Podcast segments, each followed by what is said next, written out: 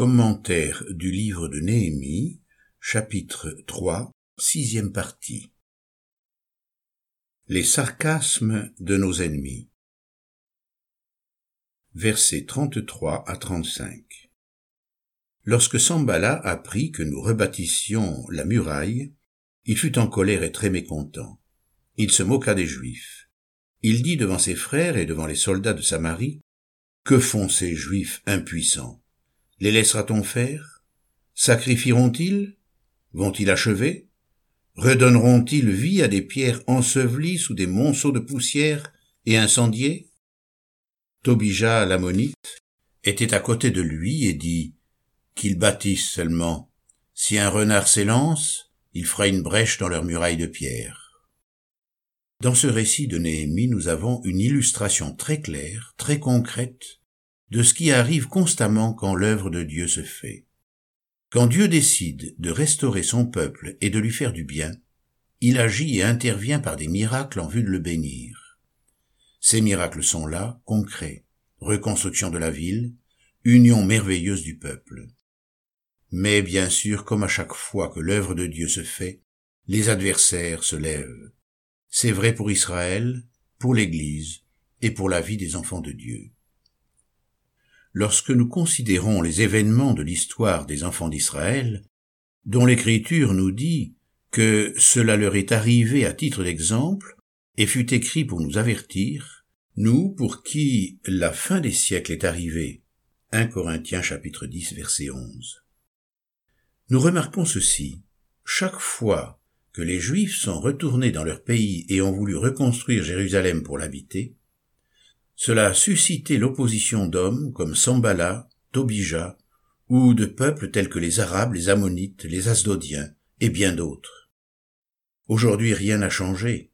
On a toujours chassé les Juifs de leur terre et de cette cité qui leur appartiennent de droit, puisqu'elles leur ont été données de la part de Dieu, le roi de toute la terre.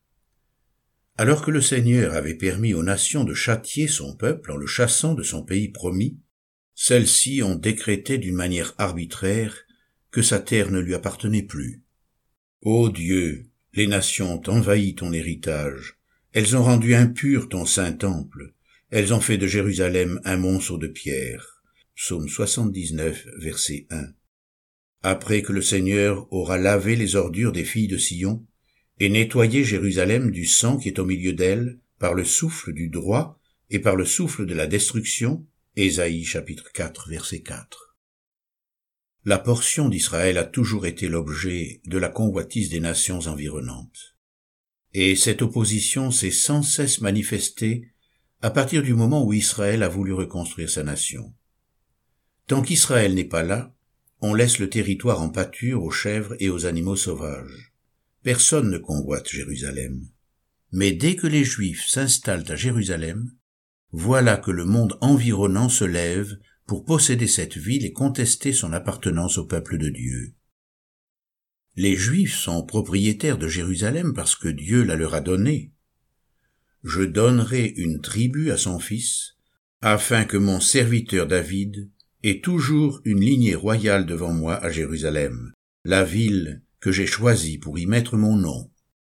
1 roi chapitre 11 verset 36 car David avait dit, L'Éternel, le Dieu d'Israël, a donné du repos à son peuple, et il demeurera à Jérusalem pour toujours. 1 Chronique chapitre 23 verset 25. C'est une ville qu'ils ont bâtie, et d'où, il est vrai, ils ont été chassés à cause des jugements de Dieu. Depuis toujours, les prophètes ont annoncé à Israël la possibilité de tels jugements, et chaque fois qu'Israël péchait, il l'avertissait de leur imminence. Dieu a dit à Israël, Tu ne te mélangeras pas aux nations, et tu ne pratiqueras pas leurs péchés. Ils se mêlèrent avec les nations, et ils apprirent à imiter leurs œuvres. Psaume 106, verset 35. On te traitera de la sorte, parce que tu t'es prostitué avec les nations, parce que tu t'es souillé par leurs idoles. Ézéchiel chapitre 23, verset 30. Mais Israël a convoité les coutumes des nations d'alentour, il a péché et a perdu sa force. Et c'est comme si Dieu avait dit aux Israélites, Puisque vous désirez fréquenter les nations étrangères, eh bien allez-y. Allez, criez vers les dieux que vous avez choisis, qu'ils vous sauvent au temps de votre détresse. Chapitre 10 verset 14.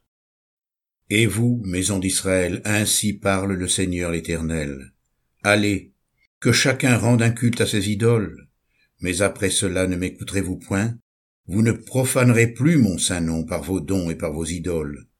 Ézéchiel chapitre 20 verset 39. Ainsi, le peuple a été déporté. Mais il s'est levé parmi ce peuple des hommes comme Daniel, Esdras, Néhémie, qui se sont humiliés et qui ont cherché la face de Dieu en invoquant ses promesses de restauration. Dieu les a exaucés et a ramené son peuple dans son pays.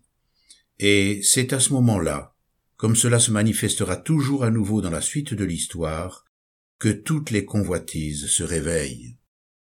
Les Arabes, et en particulier les peuples qui entourent Israël, ne peuvent pas supporter que Jérusalem soit reconstruite et que les Juifs y habitent. Il en est de même des enfants de Dieu lorsqu'ils sont bénis. Cela suscite automatiquement une forme de persécution autour d'eux. Leur bénédiction est suspecte, attise des convoitises, et éveille dans le cœur des hommes la méchanceté. Nous-mêmes, n'avons-nous pas parfois du mal à supporter la bénédiction de l'Église? Dès que le monde nous séduit, que nous nous compromettons avec lui et avec les choses d'en bas, des pensées de jugement et d'inimitié à l'égard de l'Église ne se lèvent-elles pas en nous? On peut en arriver à ne plus supporter la bénédiction qu'elle expérimente et finalement tout faire pour l'entraver. Il en est toujours ainsi. Ou bien nous allons aimer l'Église et nous y donner en nous attachant au peuple de Dieu, ou bien nous allons nous en exclure pour retourner aux choses de la terre aux choses d'en bas. La rancœur alors s'installera en nous contre le peuple de Dieu, contre l'Église. C'est pourquoi Jésus a dit, Celui qui n'est pas avec moi est contre moi, et celui qui n'assemble pas avec moi disperse. Matthieu chapitre 12 verset 30. Ainsi, devant le succès d'Israël qui rebâtit ses murs et qui reconstruit la cité, des hommes vont se lever et vont chercher à lui nuire ce sera tout d'abord par le sarcasme. Versets 34 et 35, il se moqua des Juifs. Que font ces Juifs impuissants Si un renard s'élance, il fera une brèche dans leurs murailles de pierre.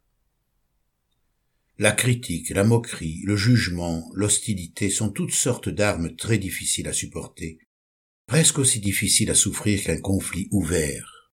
Comme croyants, nous sommes très sensibles au mépris du monde, et nous nous laissons facilement ébranler lorsque nous devons faire face à ces moqueries et à ces jugements, voire même à ces malédictions. Nos cœurs peuvent vite vaciller et se laisser gagner par la crainte et la honte. Le déshonneur, l'opprobre sont des sentiments difficilement supportables. David l'a bien expérimenté lui-même. Le déshonneur me brise le cœur, et je suis malade. J'espère un signe de pitié, mais rien. Des consolateurs, et je n'en trouve pas. Psaume 69, verset 20. Le peuple de Dieu connaîtra toujours cette honte, cet opprobre au milieu du monde, à cause de son hostilité et de sa méchanceté. L'Écriture nous dit, Tous ceux d'ailleurs qui veulent vivre pieusement en Jésus-Christ seront persécutés. 2 Timothée chapitre 3 verset 12.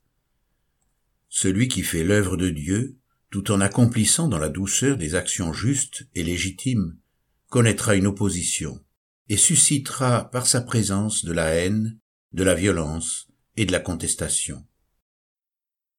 Nous sommes tellement sensibles en notre âme et effrayés de ces choses que notre bouche a tendance à se fermer. Nous sommes si vite découragés à cause de cela dans notre travail que nos mains faiblissent, surtout quand le sarcasme se trouve aussi dans notre cœur. En effet, le sarcastique ne se trouve pas toujours en face de nous-mêmes la chair peut aussi bien s'éveiller et se manifester en nous, et elle est tout autant sarcastique et remplie de jugement et de mépris que l'ennemi qu'on rencontre à l'extérieur. Satan utilise nos cœurs naturels, nos cœurs charnels, pour y introduire une forme de lucidité diabolique, afin de nous amener à démolir l'œuvre de Dieu et même parfois notre propre œuvre. et c'est pourquoi cet ennemi sarcastique et diabolique doit être dénoncé et vaincu.